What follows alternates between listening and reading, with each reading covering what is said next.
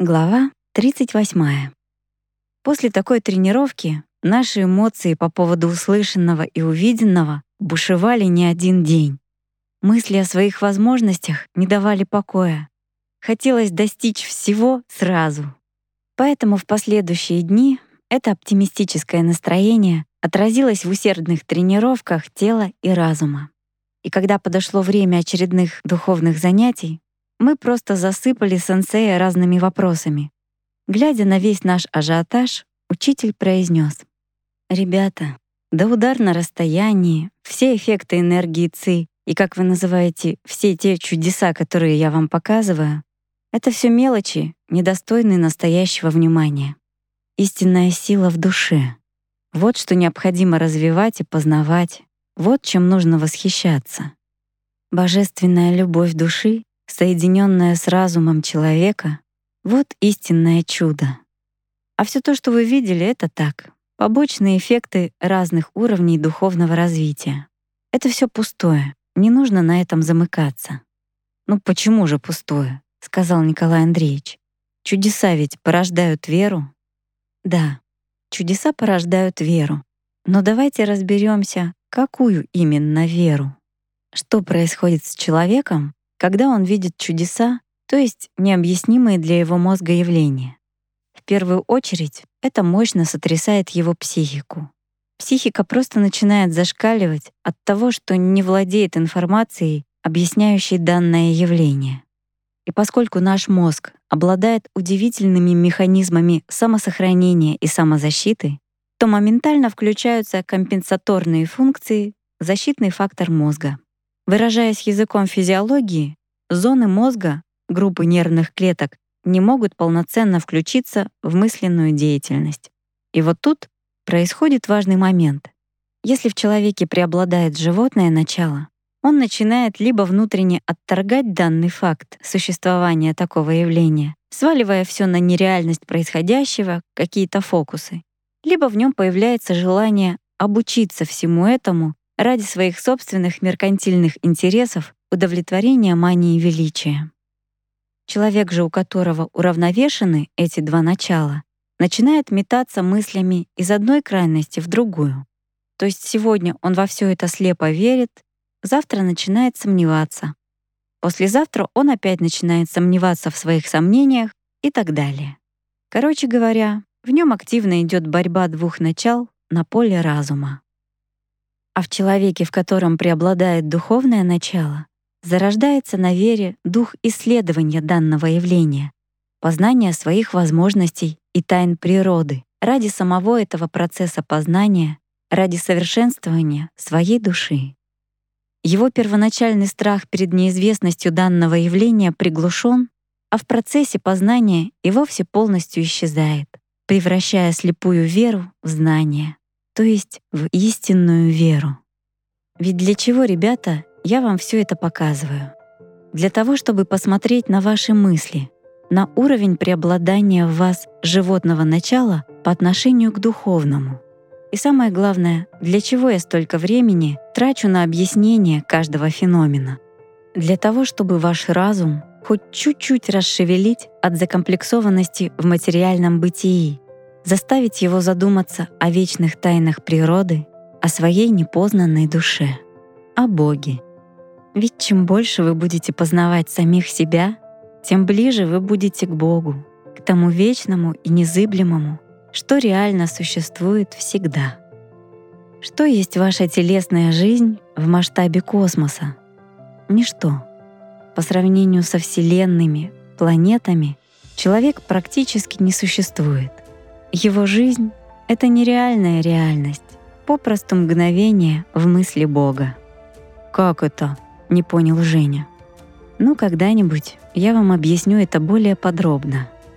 Ваши тела существуют в замкнутом временном цикле, где у вас, то есть у души, есть все условия для полноценного созревания. Но вы должны осознать это своим разумом и соединиться им со своей душой в общих стремлениях. Вот тогда ваша жизнь обретет настоящий смысл. Ибо для Бога, для космоса в целом ценна ваша созревшая душа, а не тот прах материальных тел, который она сменяет в процессе своего развития. То есть истинная, настоящая вера зарождается на знаниях, а знания приходят через слово, через убеждение своего разума в истинности происходящего явления. А чудеса, по большому счету, это всего лишь своеобразная проверка внутреннего уровня развития индивида. Этот метод проверки использовали в своей земной практике те, кто обладал действительными знаниями науки Беляо Цзы. Хотя, правда, есть у нас достаточно уникальная личность Сатья Сайбаба, который решил с помощью постоянной демонстрации реальных чудес повернуть людей к Богу. Николай Андреевич призадумался. Что-то знакомое имя.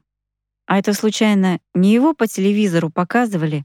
Он Горбачева ступней по голове тер, благословлял. Да-да-да, усмехнулся сенсей. Его еще называли воплощением Бога на земле, аватаром. Аватара, поправил сенсей. Но вообще-то аватара с санскрита переводится как спуск или сошествие.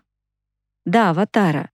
Говорили, мол, аватар принимает человеческий образ, чтобы поднять развитие человека на ступеньку выше, чтобы ввести его в новый век. Совершенно верно. Чтобы спасти утопающего, нужно прыгнуть в воду, то есть воплотиться, как он любит повторять. «А кто это?» — с любопытством спросила наша компания. «Ну, Саибаба — это великая душа. И поскольку человеческая цивилизация находится сейчас на пороге глобальных перемен, в переоценке своего духовного уровня развития и последующих за этим событий, то Саибаба решил тоже внести свою посильную лепту в это дело. Он собрался удивить мир своими чудесами. Сайбаба долго готовился к миссии, разрабатывая свою теорию влияния чудес на духовное развитие человека. Сначала он предсказал в Упанишадах свою тройную инкарнацию в век техники. Ну а затем, когда пришло время, стал проверять теорию на практике. То есть сначала он переродился в облик Саи Бабы в деревне Ширди в 1872 году в Индии.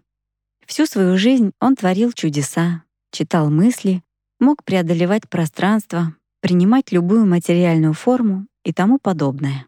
Умер он в 1918 году, сообщив перед смертью, что снова придет на Землю через 8 лет на юге Индии. Так и случилось. В 1926 году в Путапарти глухой деревушке на юге Индии родился Сатья Сайбаба. В 1940 году он был провозглашен аватара и по сей день творит чудеса. А когда придет время уйти, он вновь перевоплотится в качестве Премасаи и уже предсказал не только точную дату и место своего следующего воплощения между городами Бангалор и Майсур, но и имена будущих родителей. А правда, что говорили по телевизору, будто он может левитировать, появляться одновременно в разных местах и самое интересное — материализовывать в огромном количестве все что угодно, от бриллианта до печенья. Говорят, он попросту вытаскивает их из воздуха. Или же это очередная утка? спросил Николай Андреевич. Нет, это действительно так. Но ведь это нереально. Еще как реально. Но в демонстрации чудес то есть того, что для человечества еще тайна, и заключается его главная ошибка. Те, кто видел его чудеса, удивляются и задумываются, а те, кто не видел, смеются как над фокусником. А последних, к сожалению, большинство. Но свою миссию он, конечно, выполняет добросовестно. И дай бог, чтобы помог как можно большему числу людей хотя бы проснуться. И все таки истинное прозрение души приходит через слово. «А что, он действительно Бог?» — спросил Руслан. «Ты знаешь, люди довольно часто задают этот вопрос, и ответ достаточно прост и истинен. Как говорит Саибаба, и ты — Бог. Единственная разница между мной и тобой в том, что я знаю, что я Бог, а ты нет.